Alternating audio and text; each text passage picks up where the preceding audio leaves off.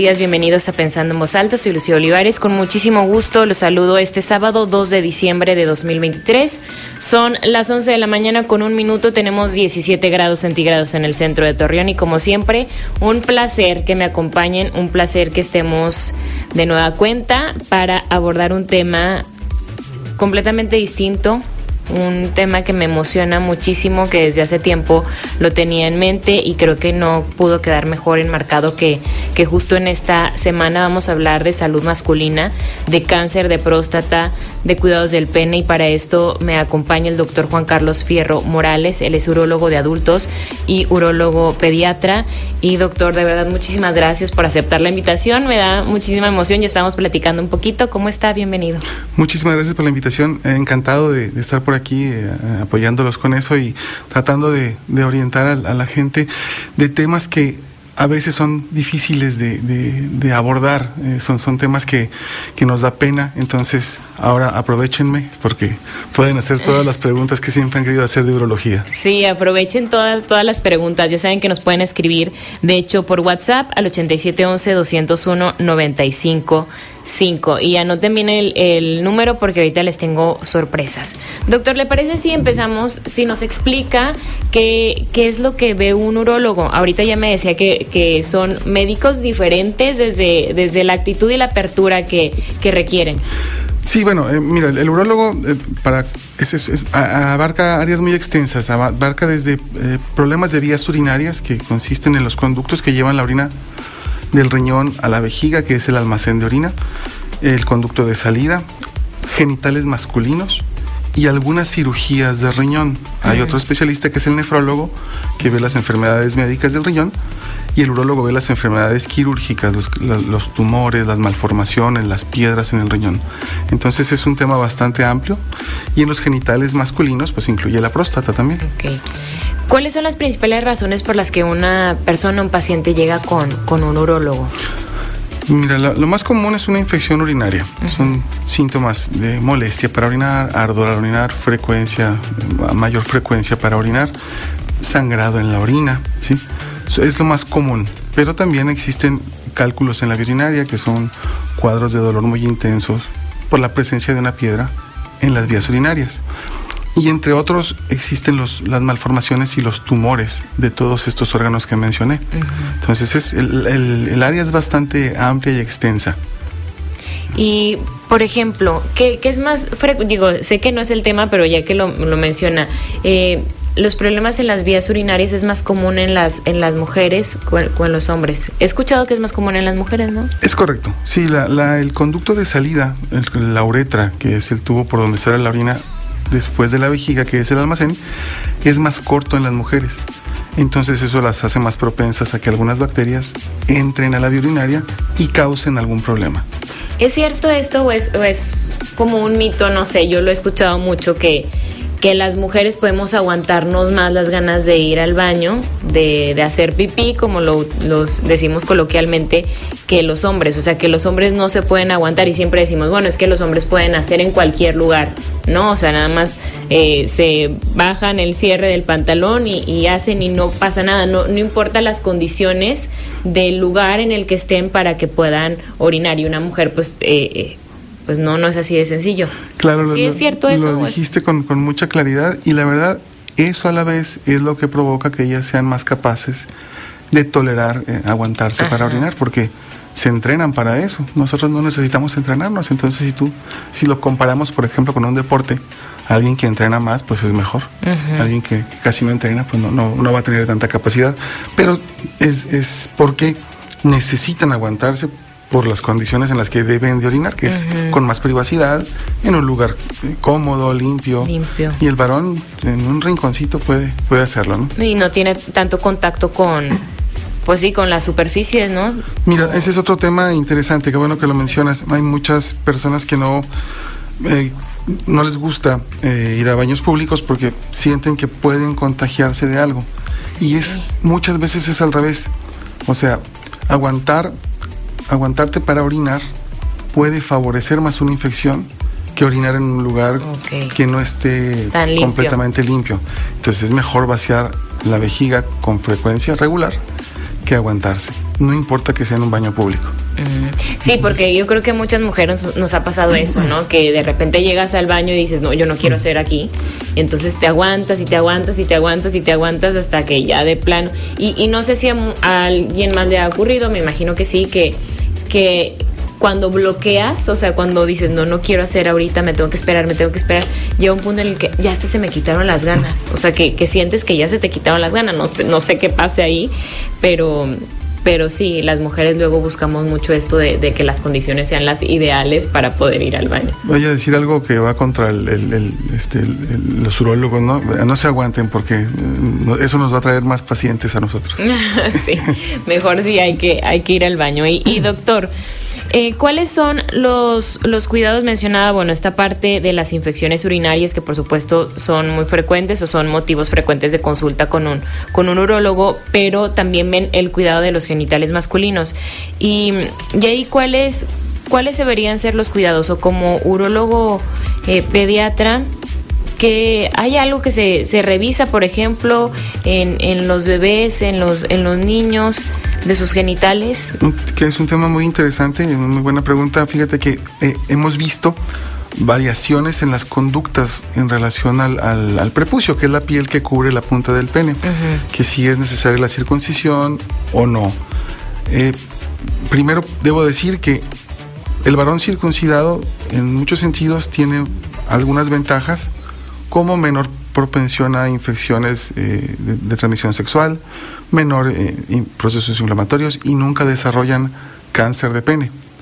Sin embargo, hacer circuncisión a todos los niños pudiera también ser contraproducente, porque no vemos suficientes expertos para hacerlo y entonces eh, se ponen a hacer la circuncisión médicos que probablemente no tengan toda la destreza o no sepan cómo resolver problemas y entonces ponemos en riesgo a niños que eran completamente sanos. Y a eso ha llegado la conclusión la OMS de no proponer circuncisión a todos los niños, solo a los que lo necesitan. Antes también hacían unos ejercicios para bajar el prepucio, tampoco son recomendables ahora porque pueden condicionar una cicatrización y un mal funcionamiento del prepucio y problemas después. ¿Y cómo se sabe? O sea, ¿la circuncisión solamente la puede realizar un, un urologo pediatra? Bueno, eh, sería recomendable, un cirujano pediatra, un urologo pediatra, alguien que, tenga capacidad en cirugía. Y este, el otro detalle es que nacemos con el prepucio adherido al glande y esperamos que se desprenda en el transcurso de los primeros cuatro años de vida. Sí, nos puede explicar para aquellas personas que a lo mejor digan, a ver, ¿qué es el prepucio? ¿Qué es la circuncisión? Perfecto. Bueno, el, pene pues es una estructura cilíndrica alargada que en la punta tiene el glande, lo que conocemos como la cabeza del pene. Esta cabeza está cubierta por una piel que en condiciones normales puede retraerse o remangarse, por decirlo así, y descubrir la punta. Esta manga nace adherida al glande, a la cabeza del pene, y se desprende en los primeros cuatro años de vida. A veces quien lo ve, alguien que lo ve dice hay que desprendérselo y tratan de bajárselo. Exactamente. No es recomendable. Hasta los cuatro años podemos esperar con tranquilidad. Si a los cuatro años no ocurre, entonces buscamos la ayuda de un experto para que nos apoye a resolver ese problema. Hay también algunos niños que antes de los cuatro años empiezan a presentar irritación, molestia, dificultad, probablemente porque se le hicieron ejercicios o por porque hay variaciones, ¿no? Y entonces eh, ellos deberían buscar ayuda antes porque están con molestias. Ese tipo de niños son los que sí está recomendada eh, abiertamente la circuncisión. No es algo malo, es algo bueno, ¿sí? pero no se recomienda de manera sistemática a toda la población por lo que expliqué antes, porque exponemos a, niños sanos a un riesgo que no existe. Y si no se hace bien el procedimiento, ya ¿y qué, puede pasar? O sea, ¿qué ocurre si el procedimiento no se hizo de la manera adecuada? Hay desde sangrados, este, mm. infecciones de la piel, pérdida de algo de tejido, mm. estrechez de la punta del, meato. Eh, la, la orina sale por un orificio que se llama meato y a veces las circuncisiones pueden causar una irritación y una cicatriz que dificulta que el niño orine bien y luego le trae otro tipo de consecuencias. Es, esas son algunas, por enumerar algunas. Entonces la circuncisión se hace a qué edad? No sé, ¿se, se hace de bebés o no? O ya de Insisto, niñitos. hay culturas en las que desde bebé se realiza. ¿sí? Eh, También lo han vinculado mucho como a temas religiosos, ¿no? sí, los, judíos hacen la circuncisión, algunas tribus africanas también la hacen. Este, luego también hay temas nuevos eh, que mencionan que es una mutilación, que mm. no deberíamos hacerlo porque no tenemos el consentimiento del niño. Entran temas de verdad bien este, rebuscados, en, eh, cada, porque cada cabeza es un mundo. Entonces yo, yo creo que eh, es un tema complejo en ese sentido nada más. Pero la verdad es que se hace desde hace milenios y este yo creo que la, la, clave sería buscar a, un experto para resolver el tema particular de cada niño y entonces este sería más, más sencillo eh, resolver ese tipo de dudas. Pero en general lo que menciono pues es, todo lo que te decía antes, ¿no? Que es algo bueno, la OMS la considera una buena práctica en el adulto porque reduce los riesgos de infección. En, en África hubo una campaña en la que adolescentes que tenían poca información y poco acceso a preservativos eh, estaban contagiándose muy pronto de SIDA, entonces estaban proponiendo hacer circuncisión sistemática a todos los adolescentes para disminuir el riesgo de contagio y de esa manera disminuir los pacientes enfermos. Entonces, si te das cuenta, no es algo malo, no es algo eh, que se satanice, pero por cuestiones de, la cantidad de expertos que la pueden realizar, prefieren este, no, realizarla. Pues. Y es doloroso, dicen por ejemplo que eh, he conocido casos de, personas que no se hicieron la circuncisión o no les hicieron la circuncisión siendo muy chiquitos y como adultos eh, lo deciden y es como, ay, no sé, a lo mejor porque es un procedimiento que, que no se estila tanto como adulto, ¿no? Mira, eh, es que es, tan, tan vasto. Cuando conoces no sé, cientos de casos o miles de casos, eh, ya no, no, no, te es tan sencillo como que cerrar el tema, porque hay muchas, muchas opciones, pero comparado con un niño, por ejemplo, el niño generalmente no se acuerda tanto de la cirugía. Y ya no existe tampoco como este prejuicio, ¿no? Exacto. Y además el adulto, cuando se acerca a la circuncisión, es porque trae un proceso inflamatorio, infeccioso, que lo va a hacer más propenso a la molestia. Ahora, el glande es, una porción del pene que es la más sensible y si normalmente la traía cubierta con piel y de repente la descubro, claro. la exposición al aire, al roce de la ropa, va a ser incómodo, pero eh, resulta tres, cuatro semanas a lo máximo y se acostumbra. Como cuando no estás acostumbrado a caminar descalzo y te quitas los zapatos y caminas en la calle y en el asfalto te lastima. Pero si lo sigues haciendo después de unos días, vas a desarrollar una piel un poco más gruesa que te va a permitir hacerlo sin molestia. Pues eso está como las mujeres cuando traemos las uñas largas y luego te las cortas y, descubres la sensibilidad en esa partecita de, de, tu piel que no está en contacto con, con la superficie, ¿no? Y lo sientes extraño. Exacto. Doctor, y por ejemplo, ya platicamos antes de iniciar el, programa que decía que también pues ven algunos asuntos de índole sexual al estar vinculado pues obviamente con, lo, con estos órganos. Eh, pero cuando un hombre tiene un problema de disfunción eréctil o a lo mejor que, el, prepucio, como lo decía, que hay un fimosis. Ajá, la fimosis. Cuando no, no, no baja, no sé si estoy. Correcto, sí. Imagínate una manga que está muy apretada y la mano no puede pasar. Ajá. Algo así pasa en el prepucio y el glande. El glande batalla para cruzar. ¿Y eso está en el momento de una, de una erección, por ejemplo? Puede ocurrir incluso flácido, depende de, lo cerrado que esté el prepucio. O sea, hay prepucios tan cerrados que ni el pene flácido puede eh, retraer eh, este prepucio. Y hay situaciones en las que flácido lo puede hacer, pero en la erección batalla. Y entonces cuando tienen relaciones sexuales se lastiman. Y entonces empiezan otro tipo de problemas como disfunción eréctil, porque asocian la relación sexual con dolor y entonces ya no batallan para conseguir la erección. Es, es, es un tema. bloqueo, ¿verdad? Exactamente. Esos son temas bien, bien interesantes y bien particulares. Cada paciente tiene su, su causa, su motivo o sus causas y entonces en la consulta de urología es muy, es muy padre porque si el urólogo está dispuesto, pues va a exponer las diferentes causas para que el paciente encuentre o decida, mira, esta es parte de mi problema, este no, y está abierto a hacer preguntas, preguntas que a nadie más le puede hacer, preguntas que a su amigo no le puede hacer porque siente que se puede burlar, a sus papás, pues qué vergüenza, a su pareja, ah, no sé, entonces el urólogo es el único mm, experto que le puede decir, porque todo lo que aprendemos de pronto en relación a lo sexual, pues no viene ni de los papás. Bueno, actualmente los jóvenes de ahora sí, pero muchas épocas no aprendíamos nada de, parte de los papás, aprendíamos del amigo adolescente que eh, estaba igual de desinformado que uno, pero había escuchado por ahí no sé qué cosa, y entonces esa es la información que traemos y no tenemos muy bien a quién preguntarle y el internet de pronto es una un lugar peligroso. De doble filo, sí, se asustan, llegan muy asustados y ahí los tranquilizamos. Sí, y, y más allá que como dice de, de, la confianza y que sea en la consulta con el, con el urólogo un, un espacio abierto para, para las dudas, eh, pues también aparte es la, la, información que se requiere, ¿no? De un especialista en la materia.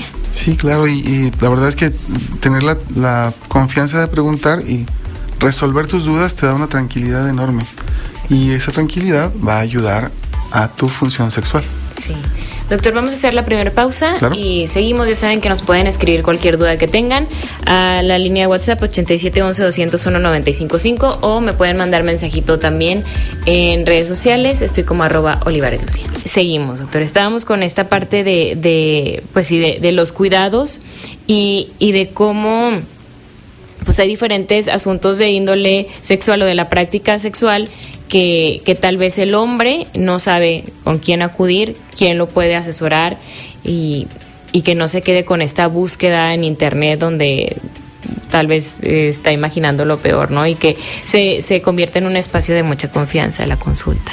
Sí, claro, es, es, una, es muy importante que haga cierta conexión con tu, con tu médico para que puedas este, abrirte. Eh, hablábamos hace rato de que los urólogos te, tenemos esa, ese tipo de personalidad que le permite al paciente eh, abrirse y, y, tener el, el valor de, de preguntar. Muchas veces llegan desesperados y este, hablan, hablan muy abiertamente, pero la verdad es que la mayoría podemos tener algún problema eh, con una solución que puede ser sencilla, pero no nos acercamos por este tipo de, de temor, este tipo de vergüenza, ¿no? Uh -huh.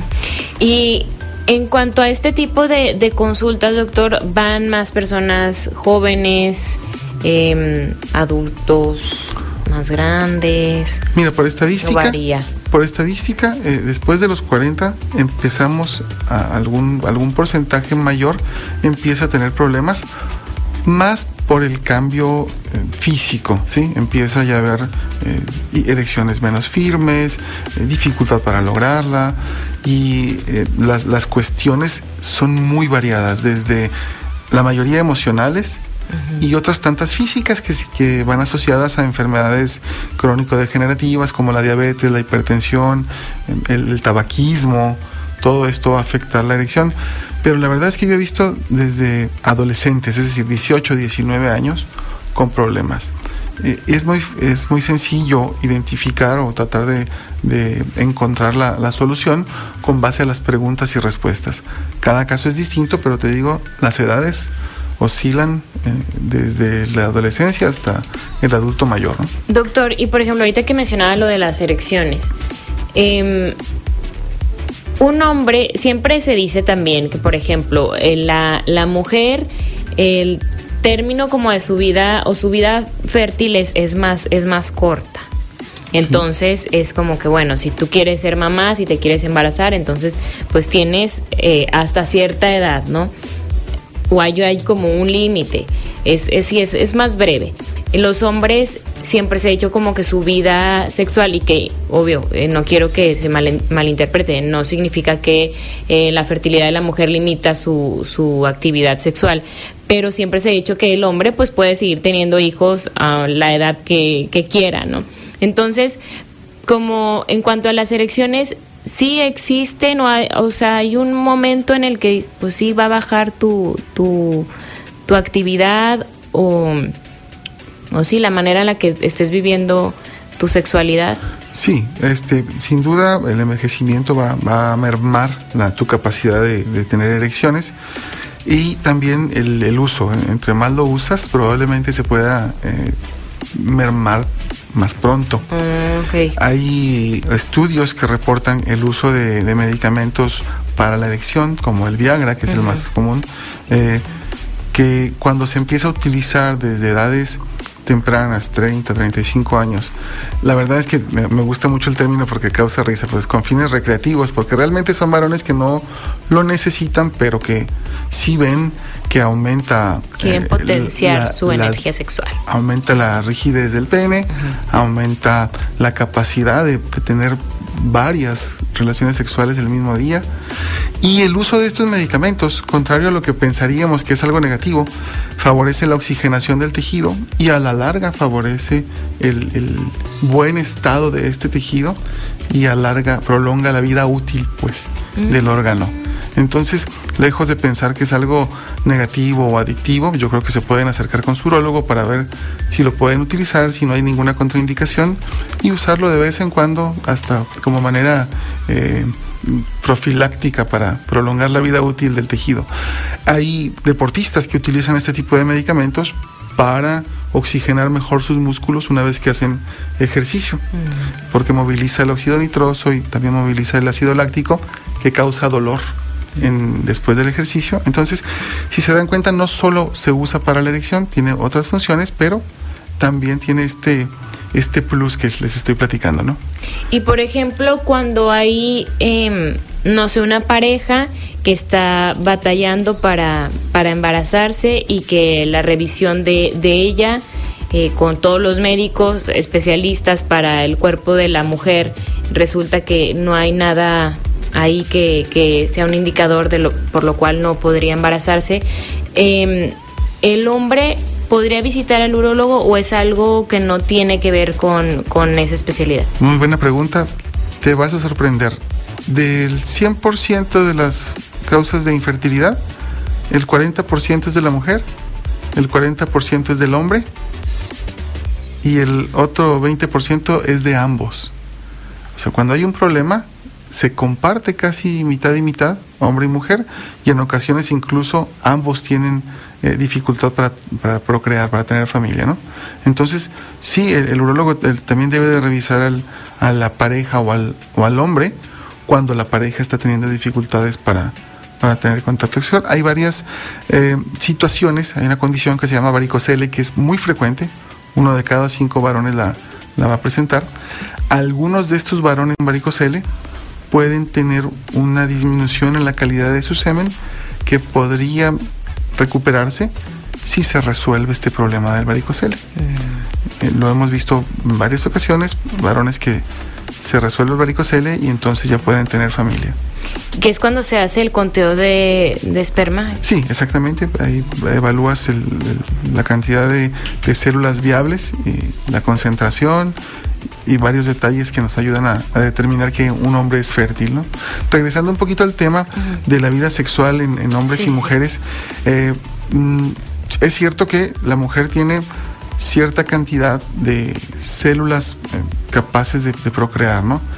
Más o menos un promedio de 400 menstruaciones en su vida mm. y esa va a ser la época en la Voy que va a ser fértil. ¿Cuántas más o menos llevo? sí, y te digo porque a veces eh, empieza la menstruación a los 8 años, eh, empieza a los ah, 13. O sea, eso también podría ser, si, si tú empezaste a, a arreglar, o sea, muy chiquita, pues ya le tienes que restar más años. Exacto, más pronto se acaba. Entonces, son, son detalles interesantes, ¿no? Y luego, el otro detalle es que el, el ser humano no, no solo tiene relaciones sexuales con fines de, de procrear. Claro. Uh -huh. También es, es, el factor emocional y muchas mujeres después de la menopausia mencionan que disfrutan más, disfrutan más el sexo por algún motivo, porque quizá porque ya no se van a embarazar. Sí, ya se relajaron en ese Es más, o oh, ya no están los hijos en la casa, hay muchos factores que, que influyen para que sea algo positivo. Ya es más con fines recreativos. Exactamente. que eso es importante, claro, siempre mencionarlo. Y esta parte que nos decía de, de la fertilidad y del varicocele, porque de verdad que luego, doctor, eh, es impresionante. Digo, obviamente uno con, con, con, la edad, con el tiempo, yo tengo 32 años y me ha tocado ver a, y escuchar a personas cercanas, no tan cercanas, pero te das cuenta que hay muchos problemas para concebir, muchos problemas para embarazarse, muchas parejas que, que, no les es tan sencillo y, y que luego siempre quien va a revisión es la mujer. Entonces, qué bueno y qué necesario que se hable de esto y decir, no es que también hay un alto porcentaje de, de, de causas por las cuales pues es que es el hombre también, ¿no? O sea, pues un, un bebé se tiene de manera natural, pues por un hombre y por una mujer, ¿no? Claro. Entonces, también la importancia de que se revise, que se revise él. Sí, pero insisto, hablamos que el, que el hombre no, no está acostumbrado. Uh -huh. Nos enseña desde niños acá. Y es un, una cuestión social, ¿no? No sí. es porque el hombre, es, es porque siempre lo hemos visto como la mujer es a quien le, le, le crece, crece, la panza, pues entonces es la mujer, ¿no? Sí, es, es, es algo cultural, exactamente. Uh -huh. o sea, así nos enseñaron, y puede, pero podemos cambiarlo podemos cambiarlo poco a poco, eh, podemos pedirle a las mujeres de la casa que eh, hablen con sus hombres. Que hagan esa recomendación. Sí, claro, y que, y que, se acerquen al urólogo. No se van a arrepentir, de verdad que es una consulta bastante... Eh, de que deja mucha enseñanza. Me imagino, me imagino mucho. que sí. Porque aparte los hombres también requieren mucho sus espacios de, de consulta. ¿no? Eh, no sé, yo pienso que, que, las mujeres tenemos más estos momentos para rebotar información, ya sea con tu médico, con el psicólogo, con las amigas, y, a lo mejor los hombres en sus, en sus círculos, pues no hablan de estos temas. Entonces, ahí es importante que, que se hable y que se atienda. Vamos a hacer una pausa y seguimos. Seguimos pensando en. Soy Lucía Olivares. Hoy hablamos de salud masculina, de los cuidados del pene. Bueno, estamos hablando de muchas cosas, de todo lo que tiene que ver con, con la salud masculina, con pues también con, con la parte de la reproducción y, y, vamos a abordar ahora el tema del cáncer de, de, próstata. Me acompaña el doctor Juan Carlos Fierro. Él es urólogo de adultos y urólogo pediatra. Eh, doctor, ¿le parece si vamos entrando al tema de, de la con gusto, próstata? Con gusto, adelante, sí. Para empezar, si nos explica qué es, qué es la próstata. Bueno, la próstata es una, es una glándula del tamaño de una nuez que uh -huh. está localizada a la salida de la vejiga, uh -huh. el almacén este de orina que te digo, eh, abraza a la uretra, que es el conducto por donde sale la orina, inmediatamente después de la vejiga, y se encarga de producir gran parte del líquido seminal. Uh -huh. eh, todo esto que produce es el vehículo por donde se mueven los espermatozoides y del cual se alimentan también. Eh, esa es una de, de, es la función. Otra de, función es la de lograr contener un poco la, la orina. Esa es, es, una próstata exógena. Eh, ¿Quién va a padecer un cáncer de próstata? Bueno, pues quien, quien tenga genitales masculinos, ¿no? Eh, los varones, eh, más o menos uno de cada siete varones en el transcurso de la vida va a desarrollar cáncer de próstata. No, no. Así de frecuente es. La buena noticia es que no siempre va a ser muy agresivo. Ok. Y siempre va a ser de crecimiento lento. ¿Sí? O sea, el cáncer de próstata no es muy agresivo. No siempre. Okay. No siempre. Es importante aclararlo. La mayoría de las veces va a ser de crecimiento lento y nos va a dar oportunidad de encontrarlo a tiempo. La, una, un porcentaje que me impactó fue que en México más o menos entre 30 y 40% de los cánceres apenas se detectan en una situación en la que se puede curar. El resto de las veces ya está fuera de este manejo. A diferencia de países europeos donde hasta el 90% de las veces logramos detectarlo en una, en una, etapa curable. Y eso tiene que ver con la cultura, claro, y seguramente también con el tipo de, de estructura de salud que tienen los países donde prácticamente pues te obligan o te, te citan específicamente para eh, buscar intencionadamente las cosas. Situación distinta en México en la que tú tienes que acercarte si tienes la duda, ¿no? Por eso estamos promoviendo la... Claro, y hay síntomas, o sea, que, que puedes o sea, es que, a ver, si tú vas ya a una etapa muy tardía o descubres el cáncer de próstata a una etapa muy tardía, es porque o nunca fuiste con el urólogo, nunca te revisaste, eh, no atendiste los síntomas si es que existían o los dejaste pasar durante mucho tiempo. Sí, bueno, la, desafortunadamente los primeros años del cáncer de próstata no da ninguna molestia. Uy. Entonces, por eso es importante, sin tener molestias, acercarte con el urólogo para tratar de averiguar si tienes o no algún riesgo acerca del cáncer de próstata.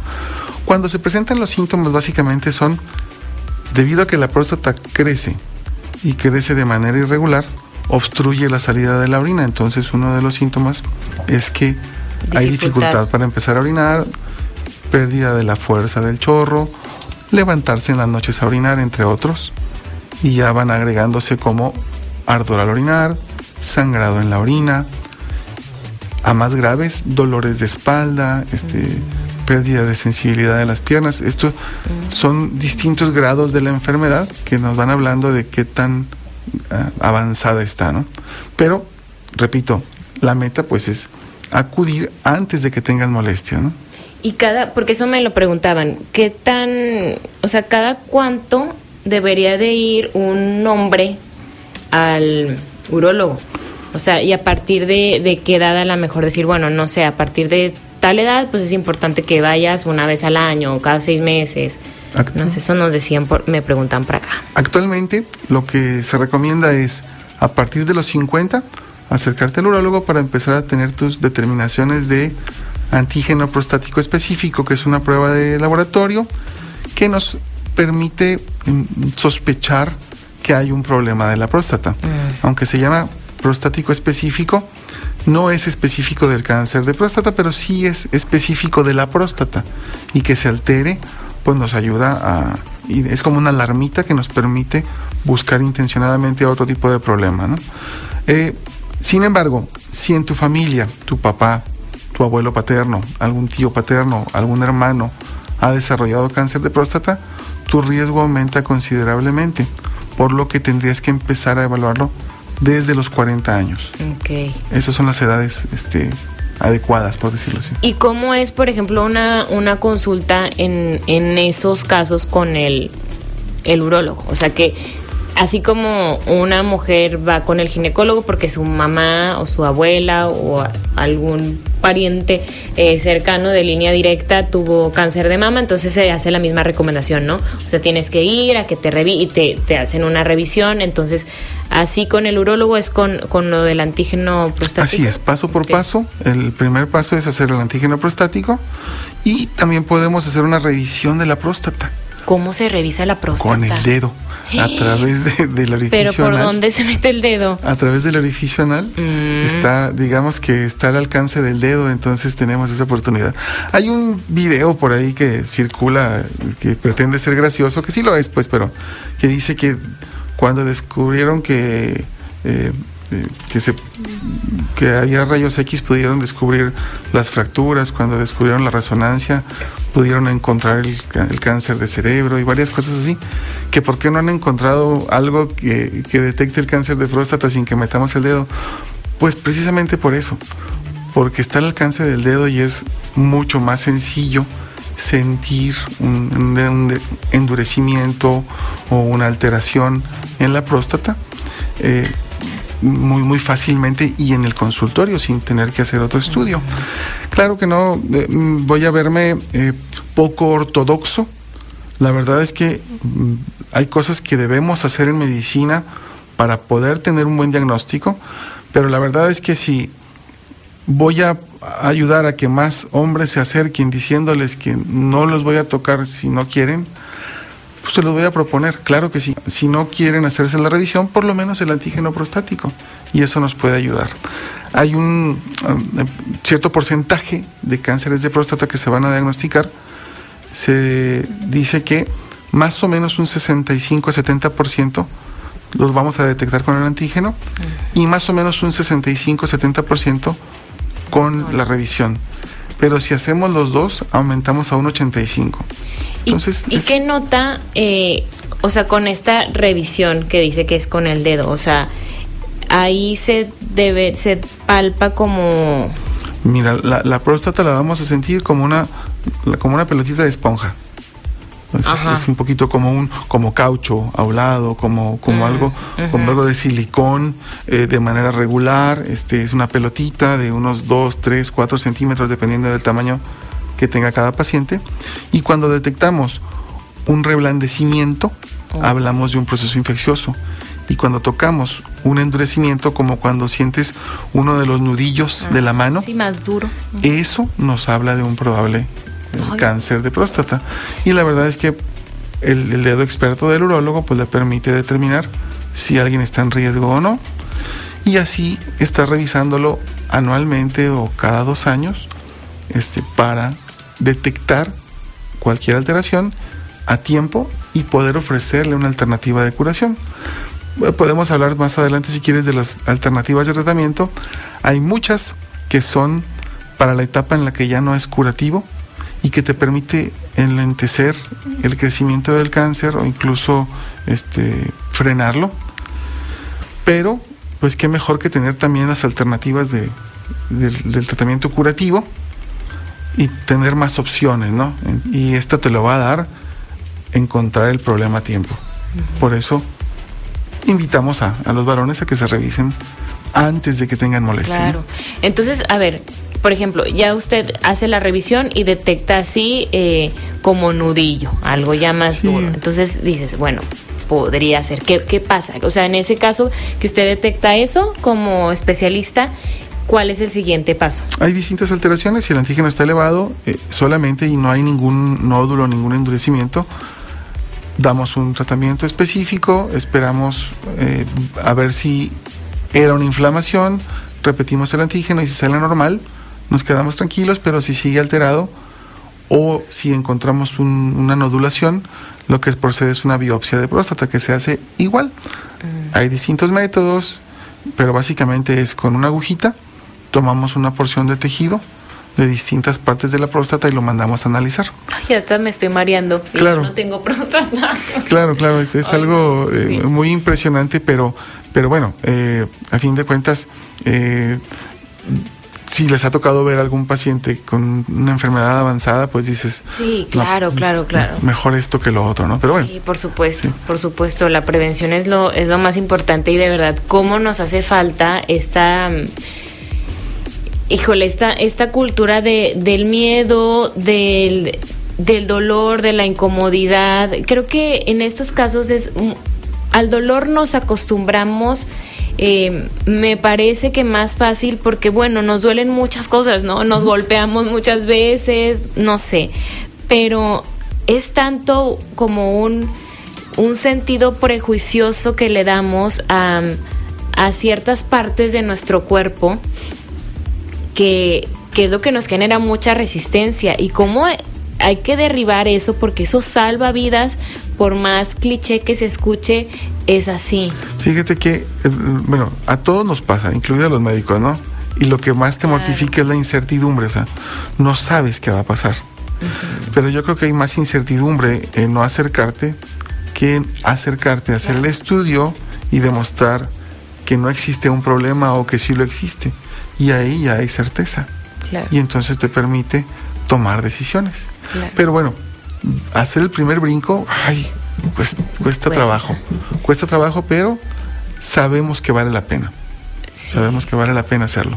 Y como lo dice, creo que eh, la primera, o sea, el primer paso es el más complicado y, y, ya de ahí como que digo que ojalá que en todos los casos fuera solamente un primer paso y, está todo perfecto, ¿no? Hasta aquí se terminó la, la, la revisión. Claro. Pero pero luego sí te vas dando como más confianza y creo que definitivamente siempre el, médico que te atiende y el médico que te recibe te, te permite y, te da esta, esta tranquilidad o no. O sea, es bien importante quién te está atendiendo. Sin duda, sí, hay, hay, hay médicos que son más duros, más directos o más...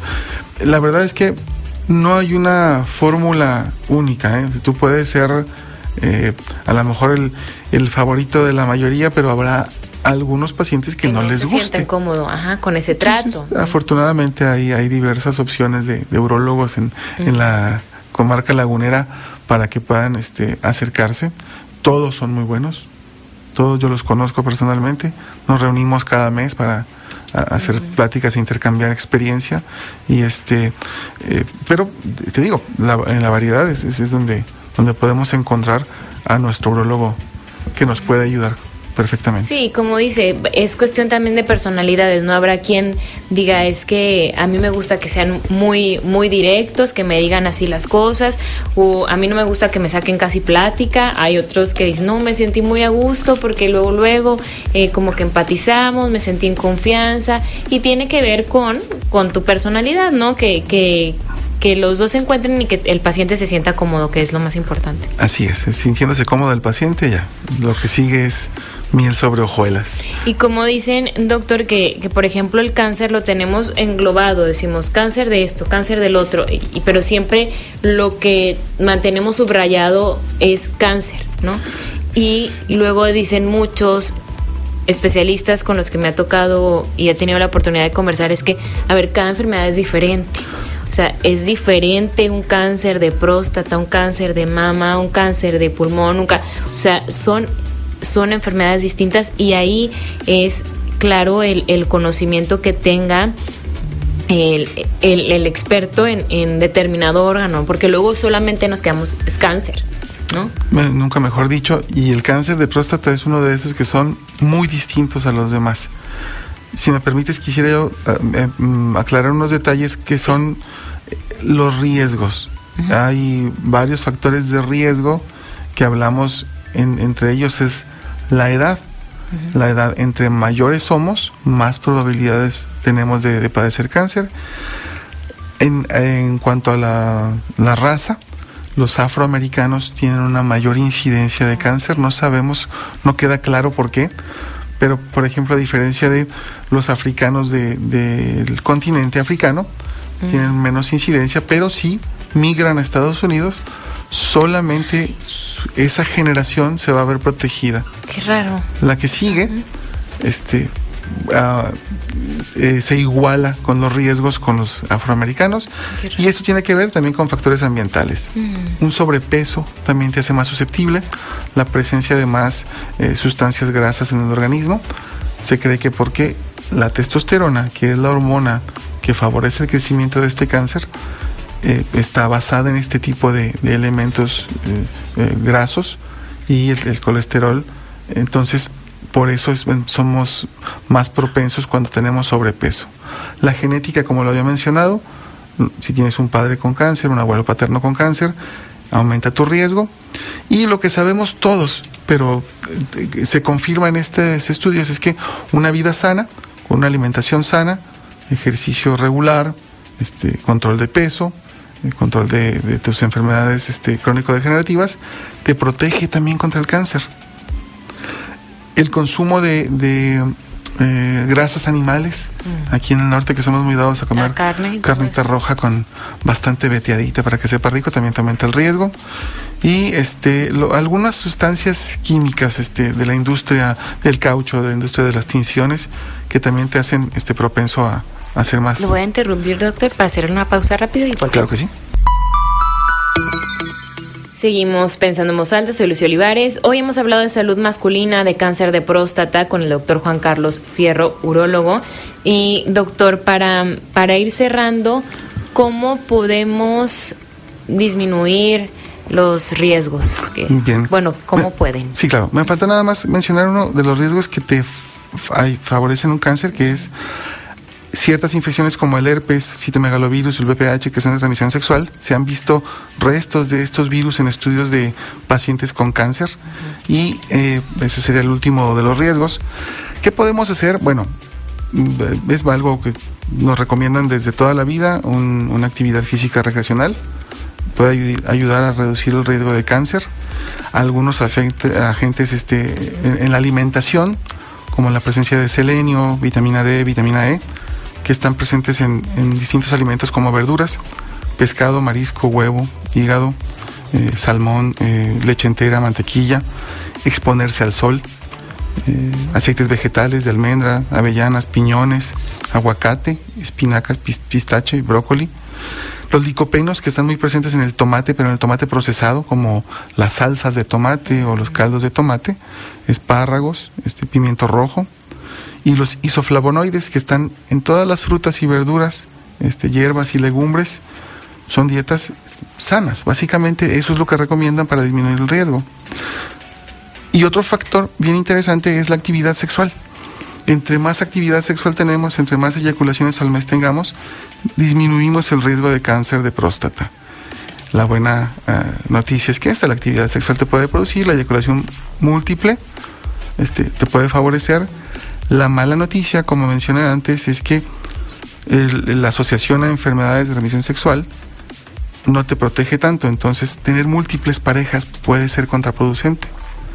La evidencia nos demuestra que tener actividad sexual frecuente con tu misma pareja o incluso la autosatisfacción puede contribuir a, un menor riesgo de cáncer de próstata. Básicamente con eso podría concluir para que eh, tengan un acercamiento de, a este tema. Ay, doctor, pues le agradezco mucho porque hay muchas personas, muchos eh, hombres preguntando eh, a, que a partir de qué edad deben de acudir con el urólogo. ¿Qué edad diría? Yo digo que a los 40, si tienes algún antecedente de enfermedad, a los 50 si no tienes ningún antecedente, o antes incluso si tienes alguna duda.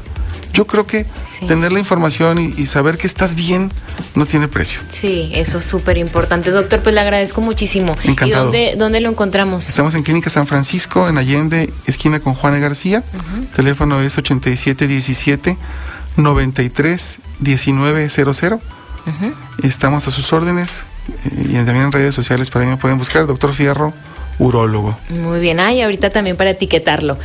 Muchas gracias, doctor, de verdad, muchísimas gracias. Doctor Juan Carlos Fierro, gracias a David en los controles, soy Lucio Olivares, nos escuchamos el lunes. Conversar es compartir ideas, compartir ideas, emociones, creencias pensar en voz alta. Nos escuchamos el próximo sábado. Pensando en voz alta.